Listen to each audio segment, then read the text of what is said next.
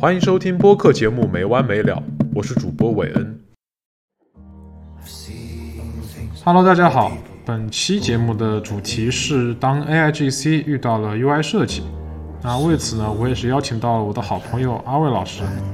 他是一位科班出身的全站设计师，目前就职于科技互联网行业。那么，请阿伟老师自我介绍一下吧。我先简单介绍一下我的背景吧。我毕业于皇家艺术学院和呃帝国理工，是一个艺术出身、略懂技术的体验设计师。啊，我现在目前就住就职于国内某消费电子硬件大厂，且现在由于工作需要，已经变成了视觉和交互都做的一名全站设计狗。然后我现在的呃工作内容吧。其实是和 AI 赋能的智慧产品的体验优化强相关的，包括交互流程和视觉呈现，使基于 AI 的功能更利于用户理解，更好用。好嘞，那我们言归正传。最近呢，AIGC 相关的话题确实是甚嚣尘上，AI 图片生成这件事儿啊，确实也是火了很久了。咱们不管说上网看新闻呐，还是说刷一刷社交媒体啊，都会有很多相关的话题给蹦出来。不管是说 Mid Journey，还是说文心一言啊，它生成出来一些有趣的图片啊，我们都有啊观赏过哈。呃，说到生成图片，其实大家第一想法可能就是在于，哎，我们能不能把它应用在设计这件事情上呢？啊，那因此我们今天就先来聊一聊 UI 设计，就是视觉设计这一块儿。那我们可能会有三大主题，待会儿想聊一下，分别是现在啊，我们刚才提到这些 AI 的图片生成工具能干些什么？第二件事情是啊，我们可能会更加期待怎么样的 AI 图片生成工具，或者说 UI 设计的工具。第三个问题是啊，这些工具呢是否能让这个世界变得更好，或者说能否让设计师和他们的行业和他们的职业变得更好？那我们就快速进入第一个话题哈，现在的这些工具能做些什么？我们俩其实也准备了很多看很多材料，我们发现一个有趣的问题，就是现在这些软件都可以画出很多很好看的、很成熟的画。啊，甚至说它可以像照相机或者说像人手画出来的一样，风格也可以很多变，可以自选。但是说让他去做一些正经的设计工作的时候，比如说画一下 icon 啊，或者画一些宣传图片啊，它往往表现的会有一些些嗯不那么让人满意啊，比如说缺失一些表达逻辑，或者说有一些风格上的不匹配。啊，那因此我现在想问一个问题，就是说，为什么 AI 的图片生成工具它能够画得一手好画，但是却做不得一手好的 UI 设计？啊，阿伟老师你怎么看？其实这里要从它的定义上开始说起吧，就是所谓画的一手好画，其实它这个领域更像是这个创意艺术的领域。但是做设计，因为我本身是这个 UI UX 的设计师嘛，所以我只能从呃我的这个角度来给大家进行解释。就是画画的话，它更更通过是图像的观感进行展示，而设计它是通过内容和逻辑进行表达。就即使是一张图像，它也有它所需要表达的内容，所需要服务的功能。而而而画画这个画本身，更多的去营造一种就是给用户的这种情感的体验，就是我看到它，我能。呃，和这个画家共情了，我能看到它里面表达的内容是什么，就是表达的情感是什么，而它的功能性就比较弱。啊，我感觉你好像说的 就是非常的专业啊，就在我这个外行人听来，感觉你其实是在说这是艺术跟设计之间的区别，没问题吧？呃，没没问题，是这样的。啊，那那我们可以就分开来看一看嘛，就是说从创意艺术的角度来看。呃，A I G C 这个东西，它的一个特点，或者说目前它工具呈现出的一个状态是什么样的？嗯，我觉得它更侧重于是这种单点的图片的表达，它不是有那种上下文衔接的，它就是一张好看的图，它独立存在，好看就行。像 A I G C 现在对单点图片的表达，就是像我们呃所了解的那样，它可以把不同的元素哎拼接在一起。啊，就是可以制作一个呃，类似于 banner，呃，像淘宝双十一这样的一个东西，它可以把不同的产品拼在一起，做成一个简单的呃效果图。啊，不好意思，先插一下，简单解释下什么叫 banner。呃，banner 就是你可以理解成 A P P 的开屏页。啊，那我大概明白了，其实就是那个一个开屏的广告的宣传画嘛。这个我挺有印象的，就是之前每次到双十一或双十二的时候，打开那个京东和呃淘宝啊，就感觉满屏的信息爆炸，乱糟糟的，就到处都是红色喜庆的颜色，然后还有打折啊什么字样。但其实看着我作为用户来说，感觉看着我还挺头晕的。对对，它的目的其实主要也就是为了吸引用户眼球，它不会把所有的啊东西都摆上来嘛。毕竟如果你想知道它究竟在卖什么，那你就点进去看详情就可以了。这也是呃 A I G C 在生成这些图片里所存在的问题，就是它会其实它是需要有几个主体物的，但由于呃它的。呃，理解上他不能知道说，哎，哪个是最重点的，哪个是背景，或者是他要突出哪个，弱化哪个，也也会造成说，哎，这个这张 banner 上或者这张宣传图上的主体物不突出。所以你想啊，假设我是一个呃甲方，我需要做一张我产品的宣传图，结果你用 AI 做了一个其他花里胡哨的元素都比我这个主要主体的产品突出，那我不是那我不是很生气吗？我大概能理解，其实 A I G C 从它技术原理上来讲的话，更像是从天上掉下来的一份天才，嗯，它就是歘的一下把张图生成出来了，也就是刚才阿佑老师所谓的单点的图片表达。但正因为这种特点，它反而去比较适合在设计领域去做一些类似于呃 banner 啊、开屏页啊，就简单的这个图片堆砌的一些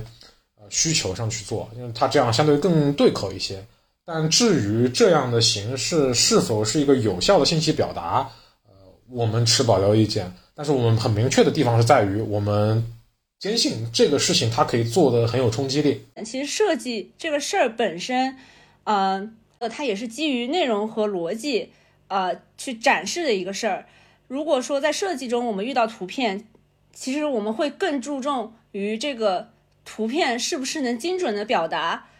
我就比如说，我做一个图文的内容，然后我文字的信息，呃，因为太简单了或者太枯燥了，然后我们通过这个图片的辅助啊，然后让用户可以一眼知道说，哎，我这个文字到底在说什么，到底在表达什么。那总结来看的话，其实就是设计更是基于设计师对于产品或者一个场景的理解，去做一个转化和提炼，以及最终生成一个结果。那如果说我们想更具象聊一些例子啊，你就看一下。传统的这个设计可应用的场景的话，我们能不能一块来呃举几个例子来看一看呢？呃，其实我们现在市面上对呃 A I G C 生成 icon 的呃呼声还是挺高的，大家都期待它是不是可以未来有这样一个产品。但其实我现在自己从呃做这个事儿的实操的经验来看，嗯，还是不太尽如人意吧。呃，比如说呃我我想生成一个呃游戏图标。的 icon，但是我在 Midjourney 里面，呃，输入关键词，它出来的都是一些非常写实的，然后非常繁复的，甚至是带有一些机械风的那种游戏手柄，呃的一些图片，就是它离我们期望的、想要的那种简单的、简洁的，呃，风格差距非常大。所以这让我感觉到，啊，Midjourney 是不是只能，或者说 Midjourney 是不是他更擅长于把一个简单的东西。具体化、复杂化、写实化，而而而而把一个事情由繁简化，而他好像现在这方的这方面的能力，呃，确实不太尽如人意。啊，没错没错，这个和我的观感是相符合的。一方面，机械风、蒸汽波风好像确实是 Midjourney 的一个特点，但是除了说这个特点之外，其实我们也可以认为，从技术上来讲，这个是更容易实现的。因为素材的简单的堆积，肯定要比对它像人一样的去思考和简化和抽题来的更加简单一些。那目前，呃，Midjourney 或者说类似的 AI 图片生成工具给我的感受就是，它往往能把写实层面做得很好，但是扁平化、抽象化做得很差。然后它提出的效果，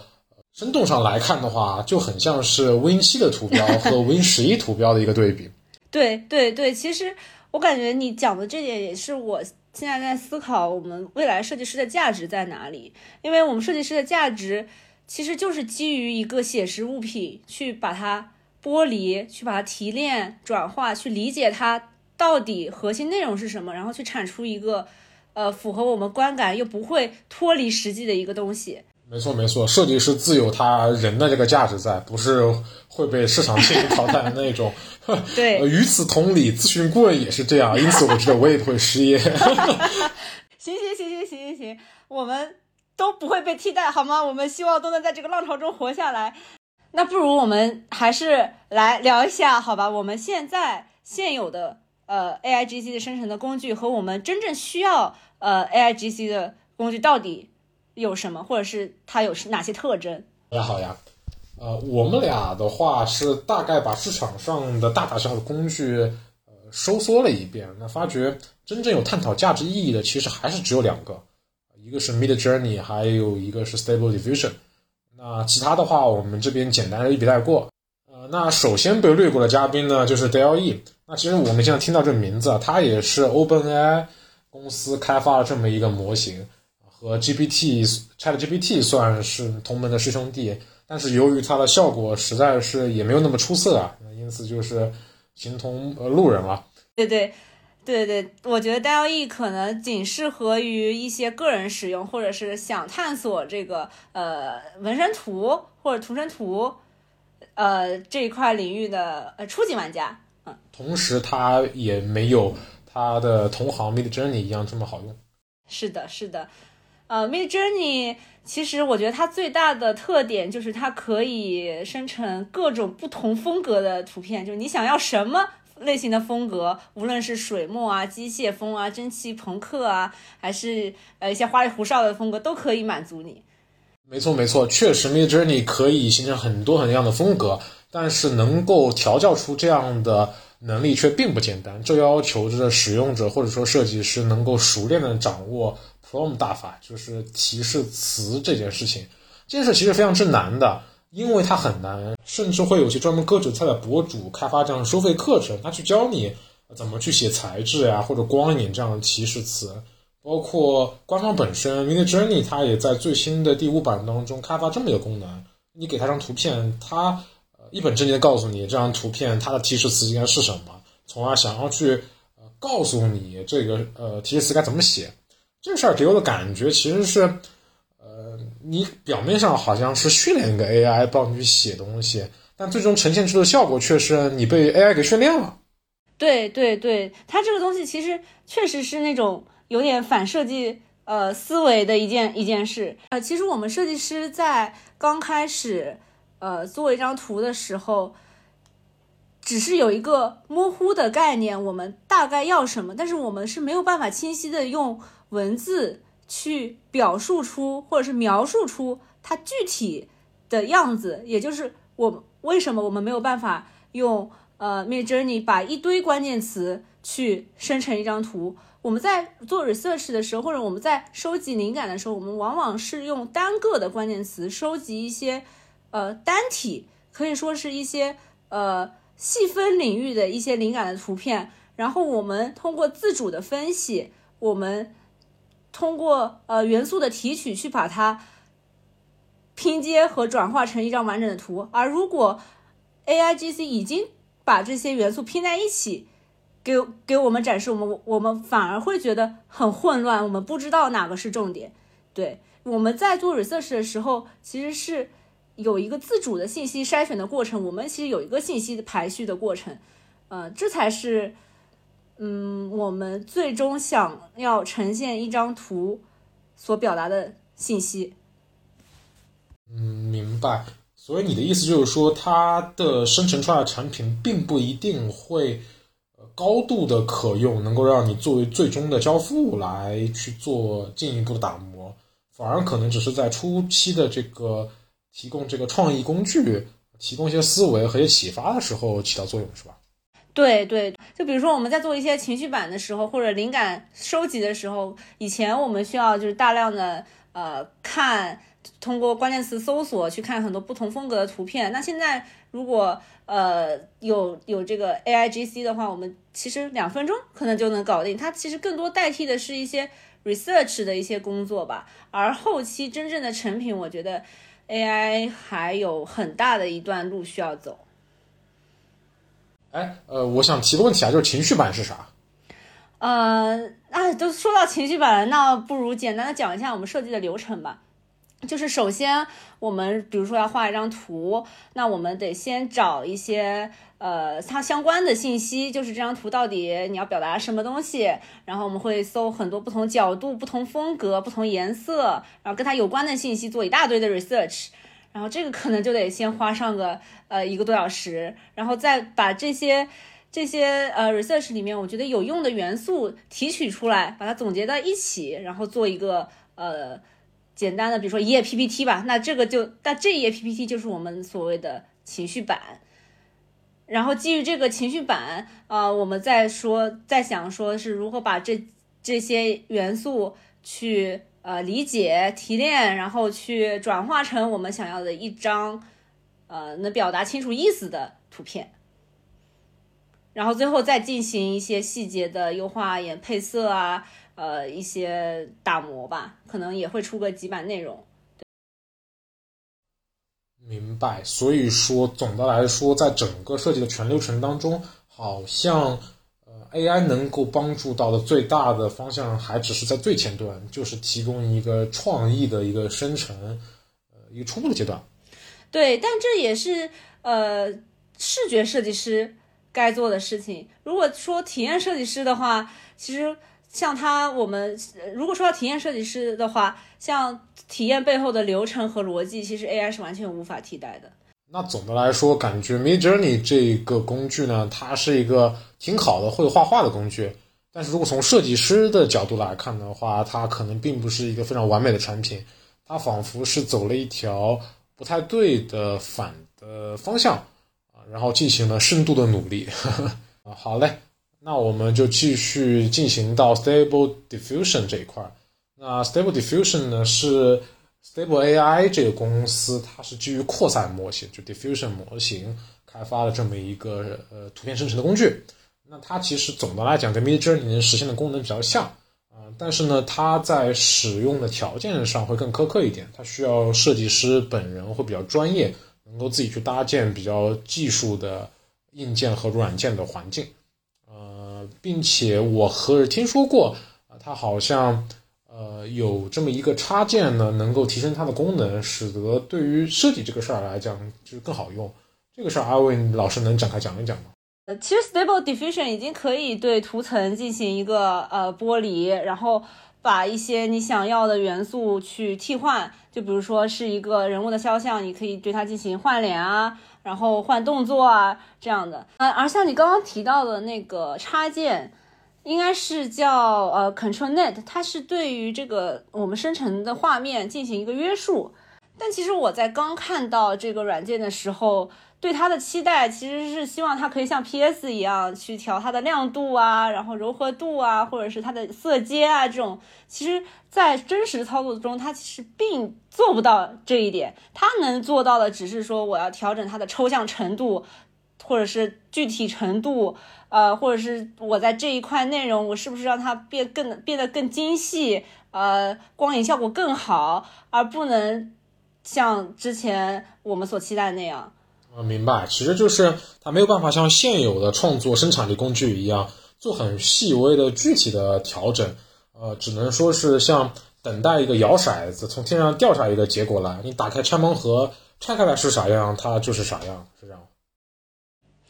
对对对，是的。但是在设计中，其实我们对这个约束是非常看重的，就是特别是像呃实际工作中，特别是大厂吧，每个厂它都有它自己的设计风格。也就是他们区别于其他厂商最重要的一个特征，可以这么说。那可以展开说一下，就实际当中的你们的设计的规范或者约束是什么样的吗？嗯，我可以先从这个规范是怎么来的去去去讲。就当一个设计师设计了一一套呃差不多的东西，然后且这套东西它需要被复用的时候，那这位设计师就可以把。呃，这比如说十张差不多的图，去抽象，呃，提炼成一些色块和一些区域的布局，然后把每个色块它代表了什么，比如说大标题、副标题或内容和每个色块之间的边距去定义好，去总结成一个图文结合的文档，然后在之后，如果是其他设计师需要。呃设计同类型的东西可以去复用的一个东西，这就是我们所谓的设计规范。哦，我好像大概能听明白了，就很像我们咨询顾问在画 PPT 的时候的那个模板，就是幻灯片模板，大概确定一下每一个区域它应该讲的是什么内容，然后那个那个区域里面各自，比如它的呃图片应该大概是多大，然后那个文字的间距啊、行距啊什么是多少，大概这个感觉是吗？是的，是的，而且它一定是图文结合的。如果像呃用 A I G C 的这种逻辑，就是比如说，哎，标题冒号，我需要是什么字体，什么啊多大，然后间隔是多少，然后这个标题副标题全部写清楚的话，其实不配而不配插图的话，它其实对我们设计本设计师本身的工作来说是非常大的一个困扰。我们不能说是为了让 A I 去适应，或者说让 A I 去学习。让它更聪明，而把我们本身的这种好用的工具去放弃。换句话说，就是呃，现在的产品的逻辑其实跟设计师的需求或者习惯是不一样的。那假设就如果用假设，我们现在已经能够根据你们的需求和习惯设计一款产品，你们可以做到开箱即用，你们可以忽略掉前期的这些，把你的需求呢喂给他，他自己已经懂得这个事儿了。那其实是不是对于你们来说，这种半自动化的工具、半自定义的工具，你们会更加感兴趣？我们非常欢迎有这样的、这样的呃工具出现。毕竟它，就毕竟这样的工具，它其实是可以帮助我们完成这种最基础的适配。就比如说，帮我们把框架都搭好，我们主要主要就是调整它的细节、它的内容，然后它的运用场景。并且，如果它可以支持后续的优化和编辑，呃，比如说我这这个标题，我这次我针对某个活动，我要换成一个呃另外的颜色，那这样子的自定义就更符合我们的需求。明白。换句话说，你们期待的这么一个产品，有点像是一套模板的库，然后再加上一个 PS。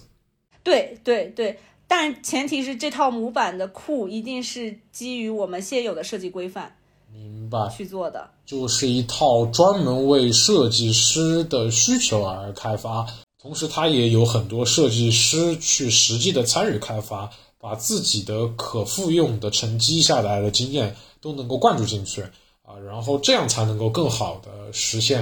呃真正的效率的提升或者生产力的提升。那我觉得，其实现在像 Adobe 全家桶这种已经有很成熟的就这个阶段的生产力工具的公司，它更有可能会开发出适用你刚才需求的这些公司，因为它有相关的经验，也有相关的工具，只需要把前者跟 AI 相关的部分给呃像插件一样插进去就 OK 了。我了解到，其实 Adobe。之后也要出一款叫 Firefly 的软件嘛？它其实从它的宣传片中就可以看到，它其实已经支持了这种呃分图层的一个功能，就是它其实是那种半自定义工具的一个雏形。但是它我现在看到它只是呃服务于一些矢量的文件或者一些矢量的图，你可以把呃上面的一个元素自己进行拖动、放大、缩小，然后放在你自己想要的位置。其实我更期待的是，Adobe 作为一个非常懂设计师的公司，它可以，呃，以一个符合设计师视觉调整效果为主的设计方式，去，呃，运用 AIGC 的这个技术。明白，其实就是像 PS 这种有一个凸动条或者个旋钮，你可以不断的自己去微调、微调、微调。对对对，我们在设计中，我们不是看。那几个数字，就比如说我看这个编剧到底是三十还是三十五，其实我们更是在拉拉拉拉动的过程中去看哦，这个这个编剧是我所要的，然后再去看一下，OK，这个参数可能是三十一或者三十三，这种调整方式才是设计师的工作流程中呃最常见的。明白明白，像这种拖拉式的这种调试，我觉得应该是 Adobe 看家本领了，他在 Firefly 里面。肯定是呃可可以实现的啊，应该吧？我就别希望不要是一个毒奶 哈。啊，是的，是的。还有一个我印象很深刻的功能，就是它可以把一个三 D 的模型直接做成效果图。比如说，你可以做一个城堡的模型，然后它可以根据材质和场景的需求，呃，呈现不同的效果。比如说，它可以作为一个建筑的样式，哎，把把它呈现在草坪上，呃，也可以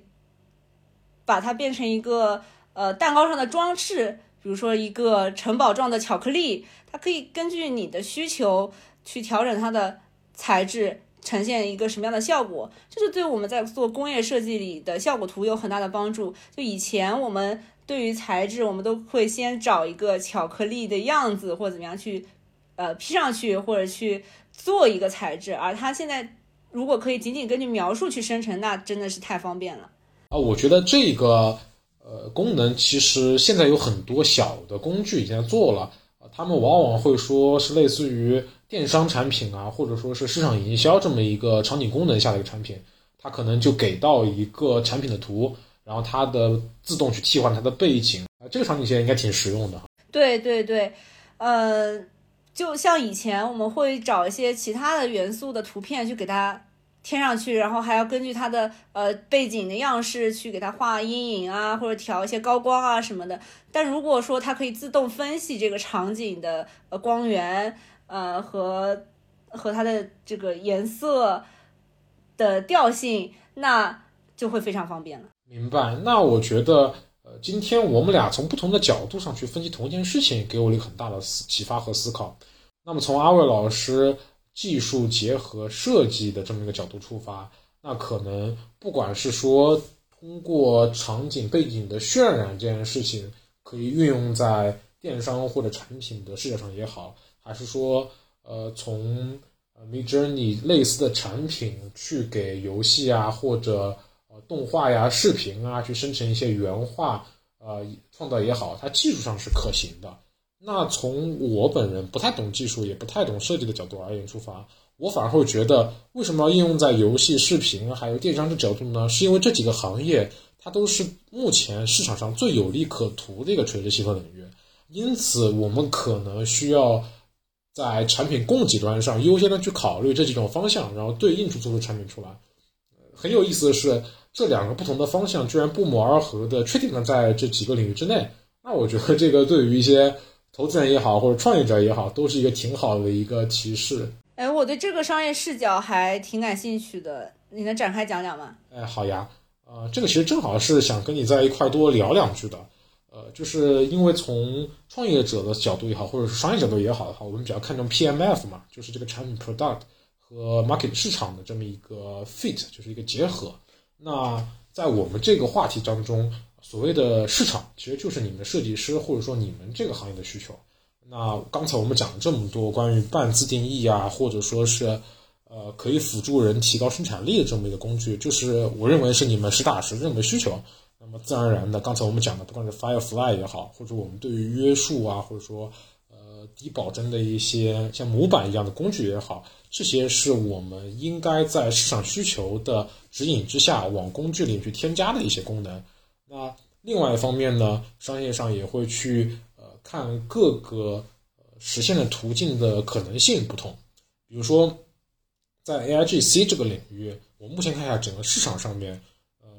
更大程度上在最前端，就比如说在数据的标注、数据的呃挖掘和模型的训练之上，其实已经很难有一些中小企业或者说是创业者的一席之地了。它一定是被呃 Open AI。微软、谷歌这些已经成功的，或者说有很大的资本量、很大技术储备能力的这些厂商所垄断。那更多的机会是留在下游，也就是面对不同的更细分的 market，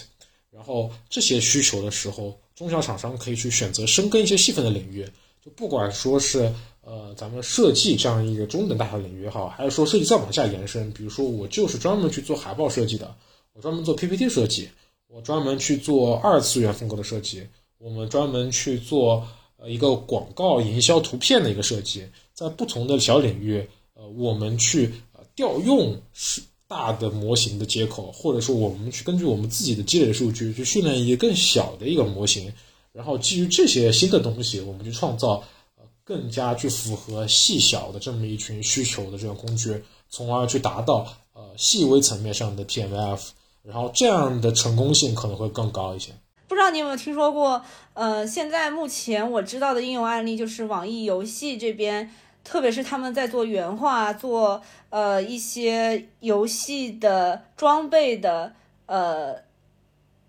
制作的时候，他们已经在用这样的工具在帮助他们提升效率了。就就比如说以前的游戏设计师，从找灵感到绘制线稿到上色，呃，再到优化，然后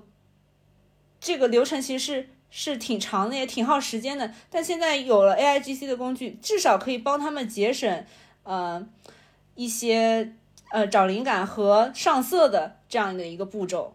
哎，对，我觉得这是个很好的案例，就很典型的是一个专注于游戏领域，甚至说游戏里面道具或者说什么徽章啊之类的一个生成的一个领域，很好的一个产品的案例。哎，没想到网易这个在 Web 二点零时代，就感觉最后有点有点玩脱了的这个厂商，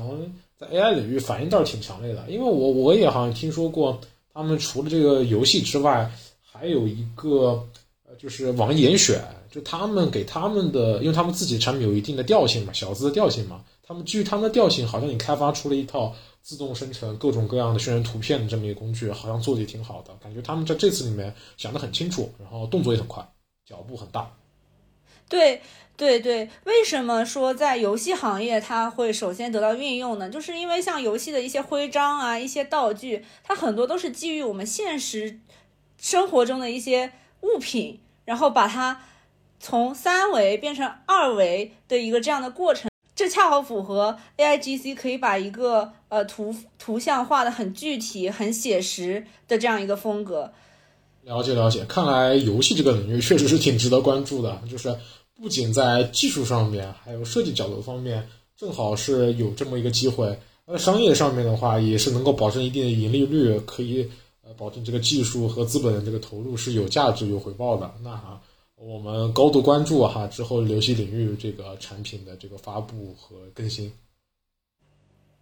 是的，是的，但是在这里我还是想声明一下，就是呃，其实设计行业是一个很宽泛的行业，它不仅仅有视觉的表达，它还有呃一些深层的呃逻辑，包括呃对人物这个行为的思考。所以，我们今天讲的 A I G C 呢，它可能更是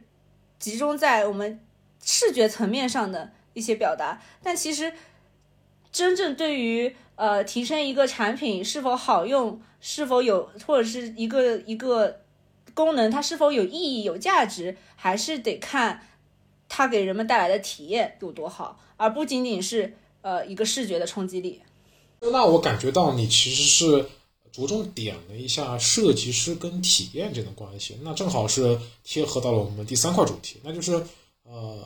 ，A I G C A I 的图片生成的工具，它能不能让这个世界变得更好，或者说能否让设计师和设计师所在的行业变得更好？这方面的话，我感觉你好像一直持的是一个相对悲观的态度。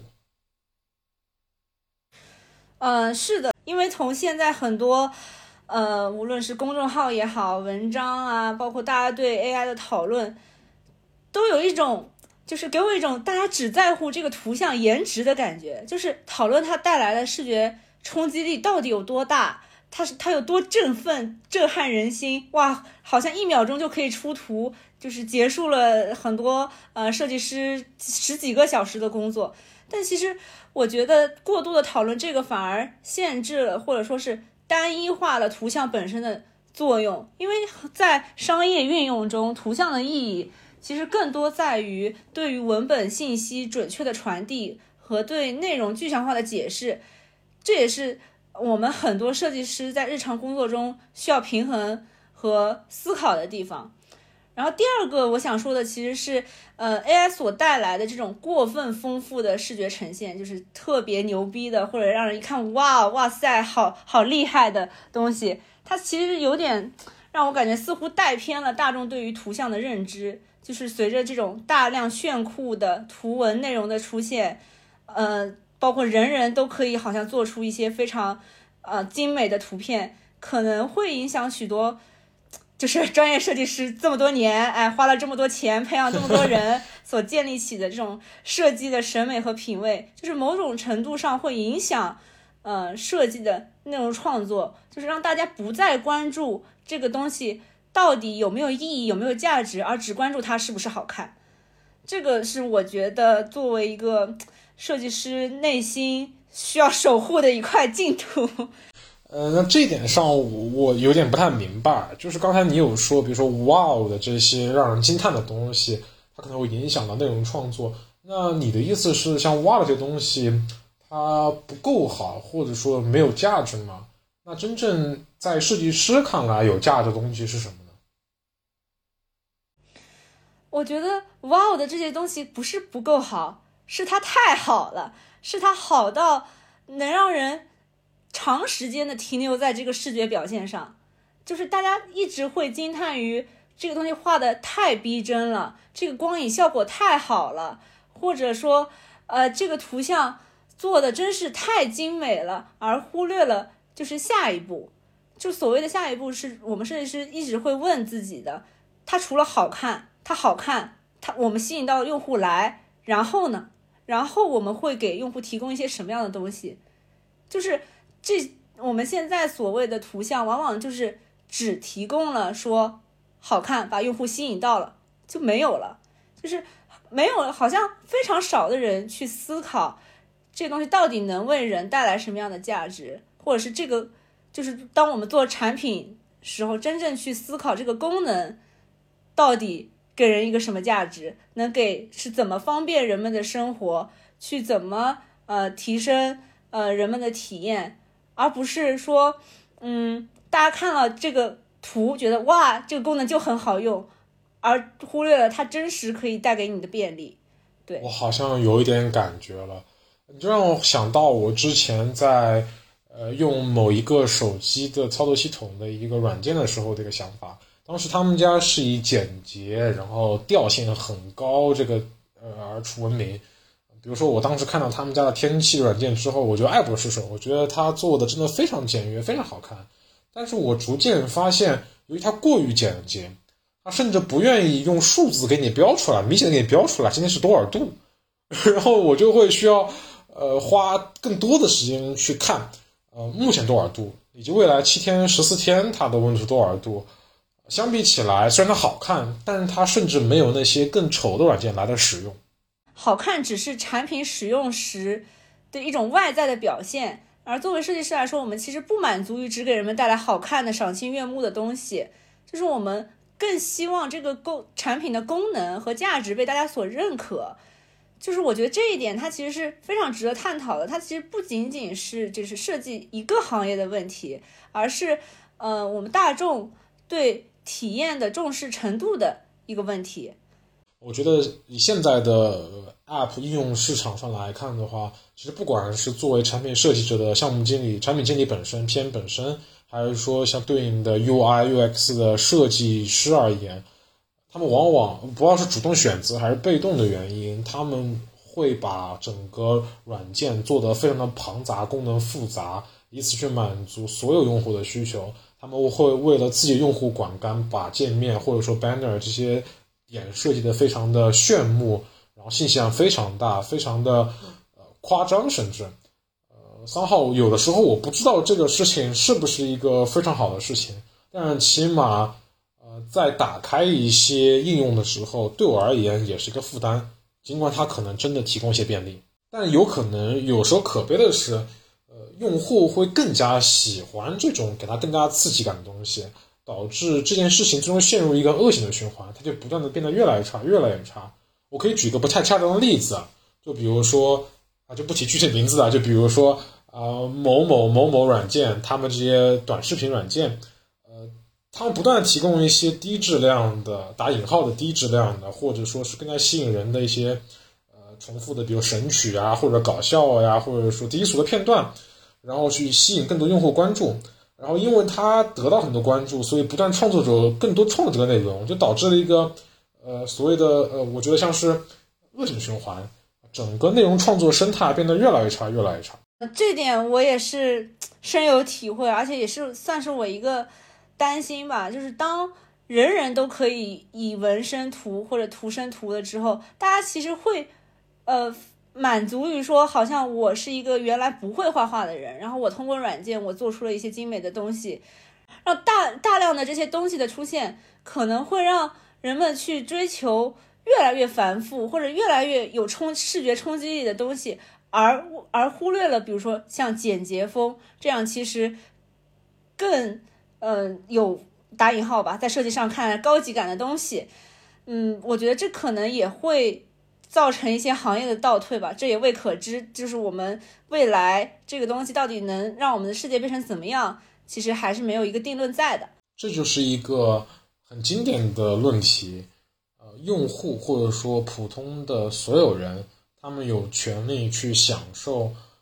或者说沉溺于在一些所谓的精英分子眼中看起来并不那么优秀的东西吗？呃，那我觉得从这个点来看。呃，设计师的价值有可能反而会得到体现。高专业的设计师运用好了这样的工具，呃，加上他们内在的逻辑去生成好看的图，我觉得反而可能会有呃更加符合用户需求的东西出现，也说不定。像我们从手工业时代到工业化时代。过多的工业产品出来之后，我们又追求了这种原生态的手工的产品，所以说在 AI 绘图这个领域也可能是这样。当大家都用软件去生成了一些炫酷的图片之后，反而呃带有思考的设计表达或者是艺术绘制，在未来会更受到追捧，更体现出它的价值。明白，我觉得这样乐观的一个期望也是非常好的。那我们就共同祝愿，在未来的这个螺旋发展情况之下，有更多这样有抱负还有有底线的设计师，能够跟你一样，尽可能的创作出好的东西。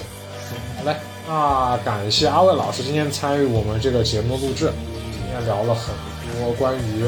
AI 图片生成工具的现状以及我们的期待。及我们从技术啊、设计本身啊，还有从商业角度上的一些看法。